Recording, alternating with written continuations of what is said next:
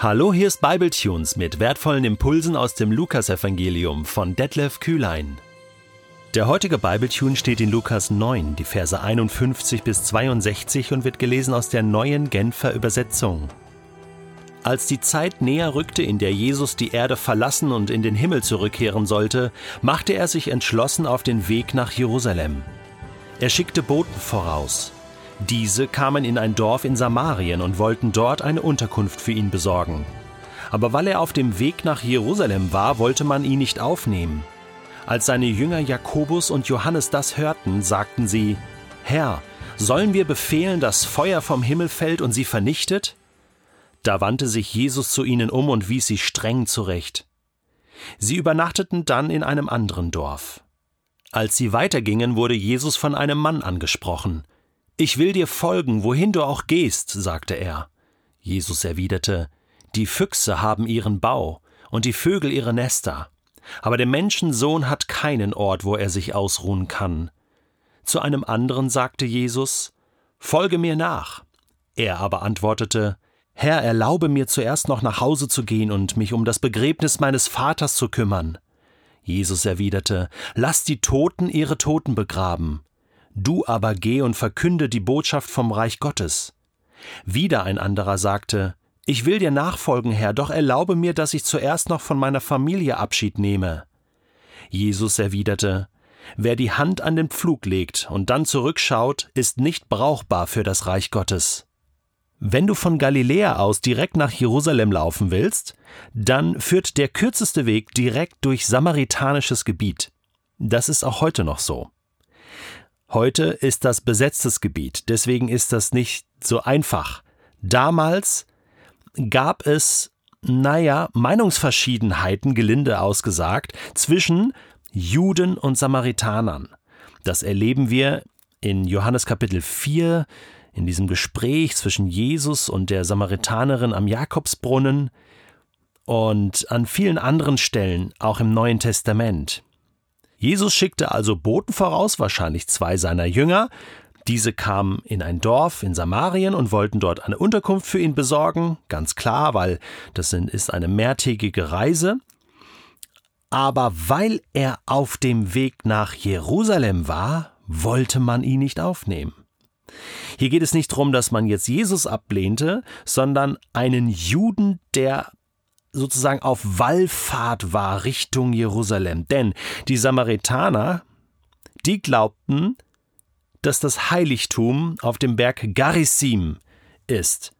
Dort stand schon seit 128 vor Christus kein Tempel mehr, aber trotzdem war das ihr heiliger Berg und eben nicht Zion in Jerusalem. Und da gab es immer wieder Streit ja, Meinungsverschiedenheiten und dann auch handgreifliche Auseinandersetzungen.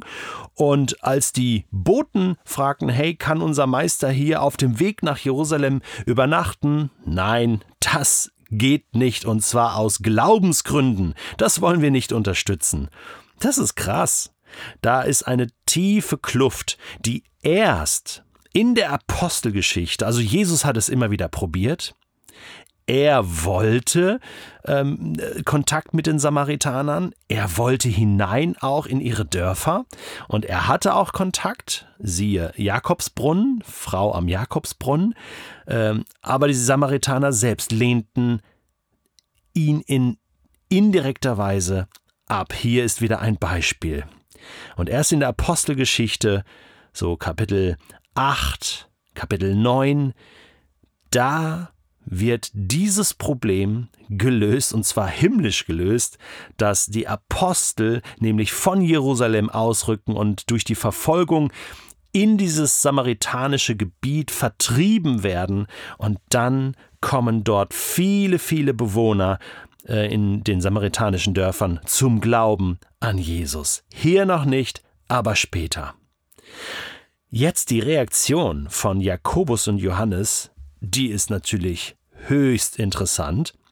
Herr, sollen wir befehlen, dass Feuer vom Himmel fällt und sie vernichtet? Interessant, dass sie sich zutrauen, das selbst zu tun. Es erinnert so ein bisschen an Elisa, der auch mal ein Dorf vernichten wollte durch Feuer. Und ich glaube, daran erinnerte sich Jesus und er wies sie streng zurecht.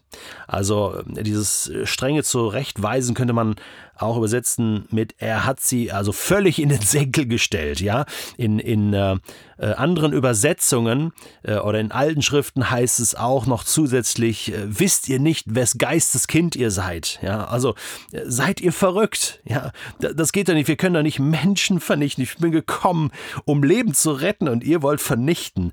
Also ähm, natürlich, ähm, Jakobus und Johannes waren stinkbeleidigt, ja, dass man Jesus hier kein, keine keine, keine Unterkunft gewährt hat. Also man versteht ihre Reaktion, aber äh, die ist natürlich völlig übertrieben und, und schießt völlig am Ziel vorbei und äh, Jesus macht deutlich, also liebe deinen Nächsten, das ist hier doch oberstes Gebot.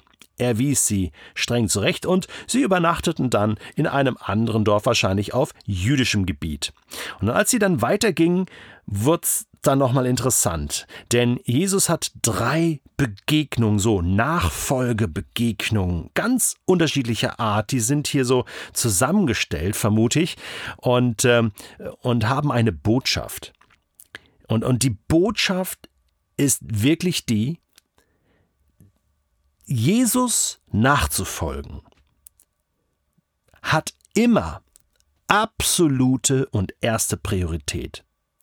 Fast ja, man könnte sagen, gleichzusetzen mit dem ersten Gebot, du sollst keine anderen Götter neben mir haben, du sollst nichts neben mir haben. Wenn es darum geht, ja, soll ich jetzt Jesus nachfolgen oder was anderes irgendwie machen? Heißt es immer, nein, Jesus nachfolgen ist das oberste Gebot. Denn es geht um das Reich Gottes. Es geht um um das Reich Gottes, dass Menschen die frohe Botschaft hören, die gute Nachricht, dass Gott alle Menschen liebt und sie einlädt und sie hineinkommen können ins Reich Gottes. Darum geht es und das ist so wichtig, das ist so dringlich auch, dass das das oberste Gebot ist. Und ich muss ganz ehrlich sagen, diese Dringlichkeit, ich verliere das immer wieder aus dem Fokus. Ich meine, gerade diese eine, ich meine, der erste, das geht ja noch. Ich will dir folgen, wohin du gehst. Und Jesus sagt, also hör zu, äh, ich, ich, ich habe nichts. Also da äh, Füchse und Vögel, die, die haben ihre Unterkünfte, aber ich habe nichts. Ich habe keinen Ort, wo ich mich ausruhen kann. Ähm, deswegen, du siehst ja, selbst die Samaritaner nehmen mich nicht auf. Ja, ähm, und, und bist du dir wirklich sicher, dass du mir nachfolgen willst? Es kann äh, bedeuten, dass du, du alles auf eine Karte setzen musst. Und auch Petrus und Johannes können, davon Liedchen singen. Die mussten auch ihre Fischereibetriebe, ihr Zuhause verlassen und waren mit Jesus jetzt unterwegs. Also das ist auch eine, eine situative äh, äh Geschichte, aber zeigt auch, hey, bist du bereit, wirklich Dinge aufzugeben für Jesus? Wenn es darum geht, ähm, ähm, das eine oder das andere nur haben zu können. Der andere äh, möchte nach Hause gehen und, und äh, seinen Vater begraben. Und äh, da muss man schon sagen, Mensch, das ist jetzt nicht nur irgendwie eine Unterkunft, sondern da geht es ja um Familie. Und hey, der Vater ist gestorben und das gehört ja zur Ehre und Ehrerbietung auch gegenüber dem Vater, der, der muss doch begraben werden. Und wieso ist Jesus da so hart und sagt, nein, hey, geht nicht, lasst die Toten ihre Toten begraben? Ja, äh, äh, also hier geht es um, um Leben und um gute Nachricht und das ist wichtiger, folge mir nach, lass mal deinen Vater da zurück. Das ist irgendwie, man denkt so, also, hey, komm, da kannst du auch noch eine Ausnahme machen, das dauert doch nur ein paar Tage, dann, er ist ja, er will dir ja nachfolgen, also, und außerdem äh, ist die Familie doch auch wichtig, also, Jesus was meinst du hier? Und vielleicht müssen wir hier den Hintergrund, also es geht mal um die Dringlichkeit und auch hier wieder Priorität, also im, im, im Ernstfall. Ja, selbst wenn Vater und Mutter sagen, hey, das geht aber nicht, du und Jesus, ähm, egal wer was sagt, Jesus hat höchste Priorität. Auch, auch hier gilt dieses Prinzip, aber wir können auch hier noch etwas anderes entdecken, und zwar den Status der Jünger, äh, der Menschen, die Jesus nachfolgen, ist tatsächlich etwas Priesterliches. Also Jesus ist der hohe Priester und wir sind, wir sind, äh, gehören zu seinem priesterlichen Team, wir sind das priesterliche Volk und ein Priester durfte kein, keine Berührung mit Toten haben, der hätte sich sonst verunreinigt. Da gibt es viele Stellen im Alten Testament. Das heißt, der Priester darf sich nicht verunreinigen, darf nicht mit Toten in Kontakt kommen. Ja, und, und da ist so die Idee, hey, nein, das ist gar nicht dein Job. Es ist nicht mehr dein Job, du bist Priester. Lass das andere machen. Du bist ein lebendiger Priester. Du folgst mir jetzt nach. Dein Vater kann wirklich jemand anders begraben. Du hast Wichtigeres zu tun, als dein Vater zu begraben. Boah, wie wichtig muss das dann sein? Und deswegen, Herr, erlaube mir, dass ich zuerst noch Abschied nehme von meiner Familie? Nein. Nein, weißt du, wenn du dich entscheidest, mir nachzufolgen, dann musst du bereit sein, nach vorne zu schauen.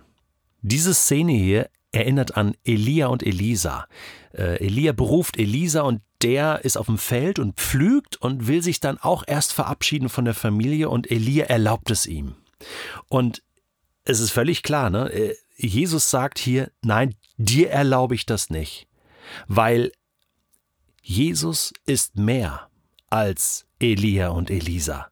Hier geht es um mehr. Und es gibt keine Zeit zu verlieren. Es gibt manchmal Prioritäten im Reich Gottes, die so wichtig sind, so entscheidend sind, dass es um Sekunden geht. Es geht um Leben und Tod. Deswegen leg deine Hand an den Pflug und schau nach vorne, sonst wird dein Weg nicht gerade verlaufen. Sonst ist die Spur, die du ziehst, schief und krumm.